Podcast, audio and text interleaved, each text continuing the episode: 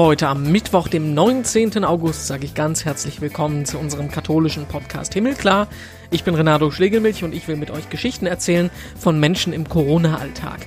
Heute ist das Bischof Johannes Bahlmann. Das Einzige, was ich nicht mache selber, das ist Schnellboot zu fahren und als Pilot von dem Kleinflugzeug. Ja, bei den tropischen Wetterverhältnissen die letzten Tage haben wir uns gedacht, gehen wir im Podcast mal in den Amazonas.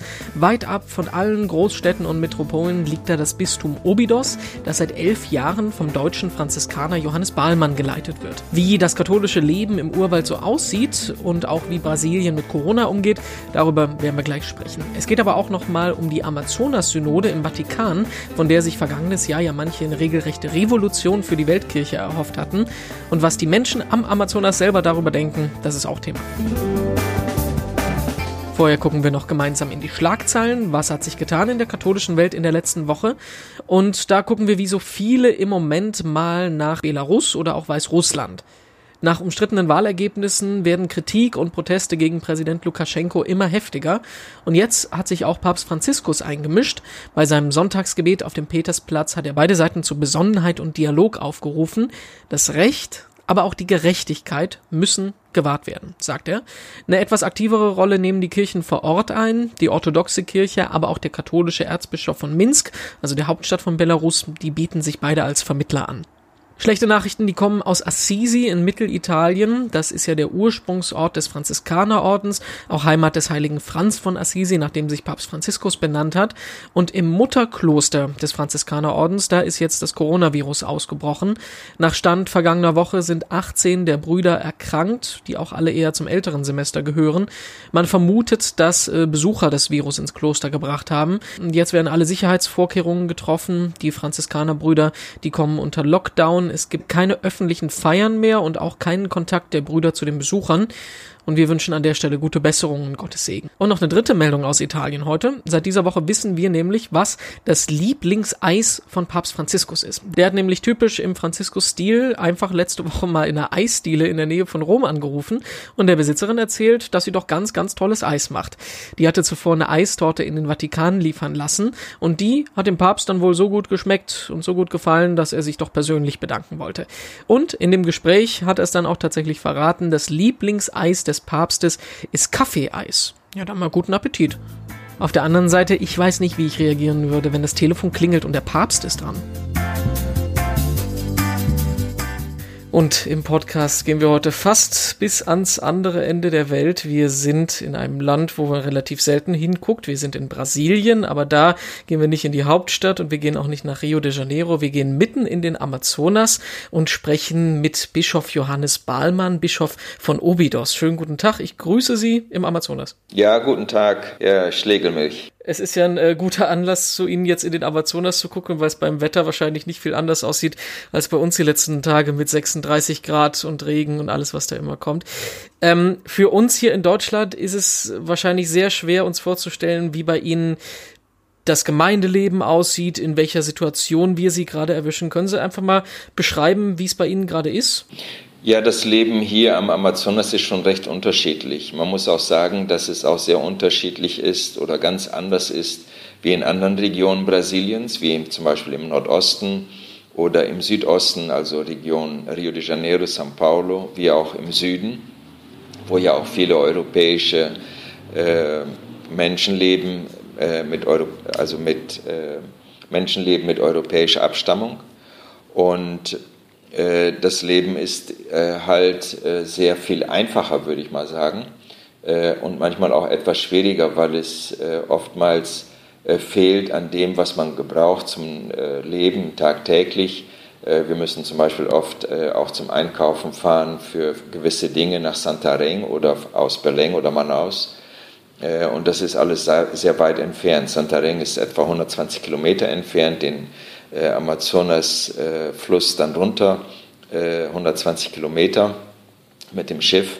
Und äh, das Leben ist eben halt alles sehr viel schwieriger, auch dadurch, dass die Infrastruktur nicht dementsprechend funktioniert oder auch, äh, dass die Gesellschaft als solches ähm, auf einem gewissen Minimum ist. Und ich vermute auch mal, äh, ihr Leben als Bischof sieht ein bisschen anders aus als bei den Bischöfen hier in Deutschland. Da wird es wahrscheinlich kein Palais und keinen Fahrer geben, den man hat, oder? Nein, das ist so, dass wir äh, also selber mit dem Auto fahren, beziehungsweise, ich kann das jetzt nicht sagen bei den anderen Bischöfen, sofern sie fahren können. Ansonsten werden sie sicherlich auch einen Fahrer haben. Aber bei mir ist es nicht so, äh, sondern ich fahre selber äh, und äh, nehme dann auch die Strecken. Das Einzige, was ich eben halt nicht mache selber, das ist äh, das Schnellboot zu fahren und äh, äh, da als Pilot zu sein oder auch als Pilot von dem Kleinflugzeug, wenn ich äh, zum Beispiel in unsere Mission muss von den indigenen Völkern oben im Norden unserer Diözese, das sind gut 500 Kilometer von hier entfernt, an der Grenze nach Suriname. Ja, aber sonst mit dem Auto fahre ich selber. Es kann schon mal sein, dass jemand dann mich auch fährt, aber normalerweise mache ich das dann selber. Aber ich nehme immer jemanden mit äh, als Begleiter, äh, teils eben deswegen, wenn mal was sein sollte, äh, der Reifen ist platt oder ähm, es ist irgendwie was mit dem Wagen, dass man jemanden hat, der einem helfen kann, aber gleichzeitig auch als Schutz, äh, weil man nie weiß, ob man auch überfallen werden kann. Und äh, das muss man dann eben halt gut überlegen. Äh, dann, und deswegen nehme ich meistens immer ein bis zwei Leute dann mit, die mich dann begleiten. Meistens sind es dann die Seminaristen äh, im Propedeutikum. Äh, jetzt zurzeit sind unsere Theologiestudenten hier bei uns zwei, die wir hier jetzt haben, äh, die normalerweise in Beleng wären. Und äh, die fahren dann mit, helfen dann auch in der Messe äh, und in den Feiern. Und das ist immer sehr gut. Dann kann man sich auch unterhalten und man kommt dann ins Gespräch und äh, man lernt sich dann auch viel besser kennen. Jetzt klingt es ja für uns ungewöhnlich, dass Sie als deutscher Bischof im Amazonas sind. Sie sind aber bei weitem kein Einzelfall. Also man findet relativ viele deutsche, deutschsprachige, deutschstämmige Bischöfe in Lateinamerika. Es gibt äh, Bischof Kreutler, der viel bewegt hat. Es gibt im Peru Reinhold Nann. Es gibt äh, den Bischof Merkel, der gerade in Ruhestand gegangen ist. Ähm, das Ganze hat mit der Missionsgeschichte Lateinamerikas zu tun, mit den Ordensgemeinschaften. Mich würde mal interessieren, Führt das denn zu Konflikten, wenn quasi der ganze örtliche Klerus aus dem Ausland kommt? Nein, äh, eigentlich nicht. Also das ist sehr selten, dass es da zu Konflikten kommt. Es kommt auch immer sehr darauf an, wie man damit umgeht. Und dann ist es ja so, wenn man als Ausländer in einem Land lebt, muss man sich den Geflogenheiten des Landes und dem Gebräuchen äh, auch anpassen. Und das ist ja auch in unserem Fall, ich meine, das ist nicht immer ganz einfach, weil man ja auch die eigene Kultur hat und auch die eigenen Wurzeln. Aber äh, ich lebe in einem anderen Land, äh, somit muss ich dann auch äh, mich dann äh, in äh, die Art und Weise, wie man in diesem Land lebt, einfügen. Lassen Sie uns mal auf die Corona-Lage schauen bei Ihnen im Land. Also im Moment ist es so, dass drei Länder, Brasilien, USA und Indien, die Länder sind, die bei weitem die stärksten Infektionszahlen haben. Jetzt liest man sehr viel darüber, wie die brasilianische Regierung unter Bolsonaro damit umgeht oder nicht umgeht. Was kommt denn bei Ihnen an? Sie sind ja nur weit weg von den großen Zentren des Landes. Wie sieht die Corona-Lage bei Ihnen aus? Ja, bei uns ist die Situation im Moment ja noch sehr äh, angespannt, dadurch, dass wir noch sehr viele Infizierte haben jeden Tag. Wir haben, also um damit man sich das vorstellen kann, äh, in äh, unserem Landkreis 50.000 Einwohner, davon sind vielleicht so 30.000, die hier in der Stadt leben. Äh, wir haben jeden Tag noch 20 bis 30 Neuinfizierte. Und insgesamt äh, haben sich schon 1700 Menschen mit dem Virus äh, Corona infiziert. Und äh, wir haben 40 Tote nur alleine in unserem Landkreis. Äh, diese Zahl ist eigentlich sehr hoch. Äh, das heißt, dass dadurch natürlich auch sehr viel ähm, Angst entsteht. Äh, die Menschen sind auch ziemlich gestresst von dem Coronavirus aber das Leben geht äh, weiter. Und ähm, man merkt eben halt, dass viele Menschen nicht sehr diszipliniert sind und ähm, sich auch nicht dementsprechend an die Maßnahmen halten, das dazu führt, äh, dass der Virus eben halt sich noch sehr stark ausbreiten kann. das ist eine Situation, die wir jetzt im Moment haben und da wir schon recht lange, ja einige Wochen schon mit dem Corona leben, äh, kommt es so langsam zu einer gewissen Normalität in dieser Situation zu leben. Das heißt also Abstand, Masken, Desinfektion, das äh, gibt es bei Ihnen nicht so wirklich? Teilweise schon. Bei den Menschen, die jetzt wirklich auch äh, ganz bewusst oder bewusster leben äh, und auch äh, das einschätzen können, äh, tragen natürlich Masken und halten sich auch äh, an die Distanz. Aber es sind eben halt auch viele Menschen, die das nicht tun. Und äh, vor allem kommt es auch immer wieder zu äh, Gruppenformung äh, in, bei öffentlichen äh, Gebäuden oder auch bei Banken oder auch auf dem Markt und, äh, oder auch äh, beim Transport, äh, sodass halt der Abstand nicht gehalten wird und auch die Menschen nicht so sehr diszipliniert sind. Man kann den Virus nicht sehen und äh, dadurch wird es auch oftmals sehr unterschätzt. Wie ist es mit den Gottesdiensten? Also Deutschland hatte ja im März, April ähm, den großen Lockdown, wo es keine öffentlichen Gottesdienste gab. Inzwischen haben wir ja strenge ähm, Anmelderegeln, Hygiene, Abstand. Wie, wie gehen Sie bei sich in Ihrem Bistum damit um? Ja, wir haben jetzt äh, über Wochen hin keine Gottesdienste gehabt, keine öffentlichen Gottesdienste. Wir hatten jeden Tag Gottesdienste, die dann auch übertragen worden sind durch die sozialen Netzwerke. Äh, wir haben jetzt äh, vor gut einer Woche, zwei Wochen damit begonnen, dass man in den äh, Pfarrkirchen, also in den Hauptkirchen, wieder einen öffentlichen Gottesdienst hat. Man muss sich anmelden, damit man an dem Gottesdienst teilnehmen kann und man versucht auch wirklich die Maßnahmen einzuhalten. Ähm, wir könnten eigentlich viel mehr Menschen äh, hineinlassen in die Kirche, aber wir versuchen äh, also wirklich das Maß, was äh, angegeben ist, zu halten, damit wir niemanden auch in Gefahr bringen. Und ähm, das ist eben halt auch sehr wichtig und äh, nach den Möglichkeiten äh, versuchen wir auch jetzt äh, in den Städten schon in den Filialkirchen Gottesdienste anzubieten. Äh, wenn garantiert ist, dass man ähm, also den Schutz hat und auch den äh, Thermometer zum Beispiel, um die Temperatur zu messen, äh, wenn die Hygiene, wenn das Hygienematerial vorhanden ist für die Kapellen, dann kann auch ein Gottesdienst stattfinden. Aber das wird davon abhängen, wie jede Gemeinde sich da organisiert. Jetzt gibt es noch ein ganz großes äh, Thema, was wir ansprechen müssen. Bei allen Leuten, die mit Kirche zu tun haben, wird, als wir das erste Mal Amazonas erwähnt haben, natürlich alle Alarmglocken angegangen sein. Denn ähm, alle Debatten, die im Moment in der Kirche sich rund um Reformen drehen, rund um die Rolle von Laien drehen zum Beispiel, da wird ja immer ihre Region, wo sie sitzen, der Amazonas als Beispiel genannt. Zum Beispiel die Amazonas-Synode im vergangenen Jahr, wofür Sie ja auch nach Rom gereist sind, ähm, oder das Abschlussdokument, was daraus entstanden ist. Immer ist die Frage, wie können wir die Kirche reformieren, um den Menschen am Amazonas zu helfen. Mich würde mal die andere Seite interessieren. Also wie denken Sie, wie denken die Katholiken am Amazonas über all diese Reformdebatten im Moment?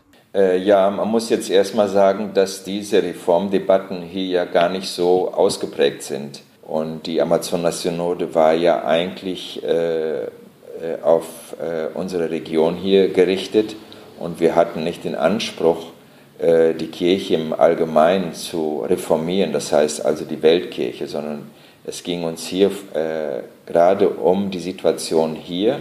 Wie können wir uns hier auseinandersetzen äh, mit den Situationen, in der wir sind? Da ging es ja einmal um die kirchliche Situation, aber auch um die gesellschaftliche Situation. Und ähm, im Bereich der, der kirchlichen Situation äh, muss man einfach äh, sehen, dass wir hier äh, eine äh, besondere Form auch haben, als Kirche zu sein. Das heißt, wir sind in einem Gebiet, was sehr weitläufig ist. Wir haben ja Pfarrgemeinden äh, mit, äh, mit 10, 20, 30, 150 Filialgemeinden. Das heißt, eine Pfarrgemeinde äh, setzt sich zusammen aus äh, vielen kleinen Gemeinden. Äh, die können kleiner sein, die können größer sein. Es kommt immer je nachdem darauf an, wie viele Menschen in diesem Dorf dann leben, wo diese Gemeinde existiert. Und äh, dann ist es eben halt wichtig zu sehen, wie können wir damit umgehen. Zuerst kommt es ja auf das kirchliche Leben an. Wie kann ich garantieren, dass das kirchliche Leben vor Ort garantiert ist? Das heißt die Liturgie, das heißt äh, die zusammenzukommen, das heißt ähm, äh, die Katechese, die Caritas. Äh, wie kann wirklich die Gemeinde vor Ort existieren? Und dass man da engagierte Laien hat, die dann auch diese äh, diese Gemeinden dann auch leiten beziehungsweise auch koordinieren, aber immer auch zusammen mit einem kleinen Gemeinderat. Äh, jetzt das nicht, äh, also das muss man jetzt nochmal unterscheiden zu einem Pfarrgemeinderat. Und dann, wie kann dieses funktionieren, wenn wir zum Beispiel Regionen haben, wo es sehr schwer ist, die Eucharistie zu feiern? Und wo man sich dann fragen muss, wie können wir das, wenn wir äh, diese Situation haben, dass wir einen größeren, äh, eine größere Zahl von Priestern haben. Da kommt es dann erstmal darauf an, dass die Berufe pastoral stimmen muss. Das heißt, nicht nur für Priester zu werben in der Kirche, sondern auch für Ordensleute und auch für engagierte Laien. Ja, das ist ja, äh, jeder hat seine Berufung. Dann aber sich da auch mit auseinanderzusetzen, wie kann es jetzt vor Ort gehen, wenn wir zum Beispiel äh, wie bei den indigenen Völkern oben im Norden unserer Diözese. Äh, es gibt 20 Gemeinden, es ist nur ein Priester dort, ein Franziskaner, der zusammen mit einem Laienbruder, Franziskaner Laienbruder, auch dort arbeitet. Äh, dieser Priester ist gleichzeitig auch Zahnarzt. Wie kann er die Gemeinden betreuen als Priester und die Eucharistie feiern und auch die Sakramente spenden? Äh, wenn diese Gemeinden äh, zum Beispiel 50, 100 oder 150 Kilometer entfernt liegen, die teilweise dann nur zu Fuß zu erreichen sind. Wie soll das gehen? Und äh, da steht man eben halt vor einer Situation, die äh, fast äh, unmöglich ist. Ich glaube, man muss sich erstmal in diese, ähm, in diese Lage hineinversetzen, um verstehen zu können, äh, warum dann wir auch gesagt haben, es wäre doch gut, wenn auch verheiratete Männer zu Priestern geweiht werden würden, so wie in diesem Fall, damit wirklich auch die Eucharistie garantiert werden kann. Und das sind natürlich Extremsituationen. Also der Amazonas will nicht die Revolution für die Weltkirche, das nehme ich mir jetzt mit. Äh, Herr Bischof Bahlmann, ähm, die Abschlussfrage ist immer die gleiche bei unserem Gespräch. Was bringt Ihnen Hoffnung im Moment?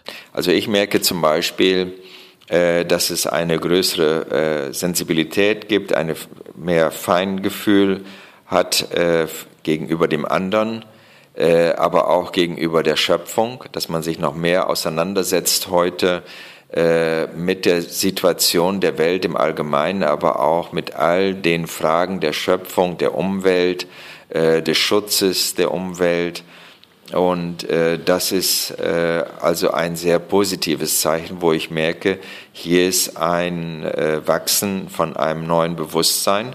Äh, dann sehe ich aber auch, äh, wie viele Menschen sich einsetzen für den Nächsten, äh, um den anderen zu helfen, die wirklich auch ganz konkrete Aktionen starten, sei es also Verteilen von Lebensmitteln oder auch von Hygienematerial, oder auch wo Menschen sich hier eingesetzt haben, damit äh, das Hospital besser aufgestellt ist oder die Hospitäler, die äh, in katholischer Trägerschaft sind. Wir haben vier insgesamt, also drei äh, Hospitäler, Gebäude und dann das Krankenhausschiff Papst Franziskus oder Papa Francisco. Ähm, und äh, wo wirklich auch äh, ein Ausdruck ist, sich äh, des sich Kümmerns um den anderen. Und dann natürlich für uns persönlich hier, äh, dass wir bis zum Jahresende noch ein weiteres Krankenhausschiff haben werden, was zusammenarbeiten wird mit dem Krankenhausschiff Papa Francisco. Und dieses neue Schiff wird sich nennen äh, Johannes Paul II. oder Jean Paulus II. Und das ist für uns natürlich auch ein großer Erfolg und wir sind sehr froh darüber, dass wir auch auf diesem Weg weitergehen können, damit die Menschen auch äh, Gesundheit haben.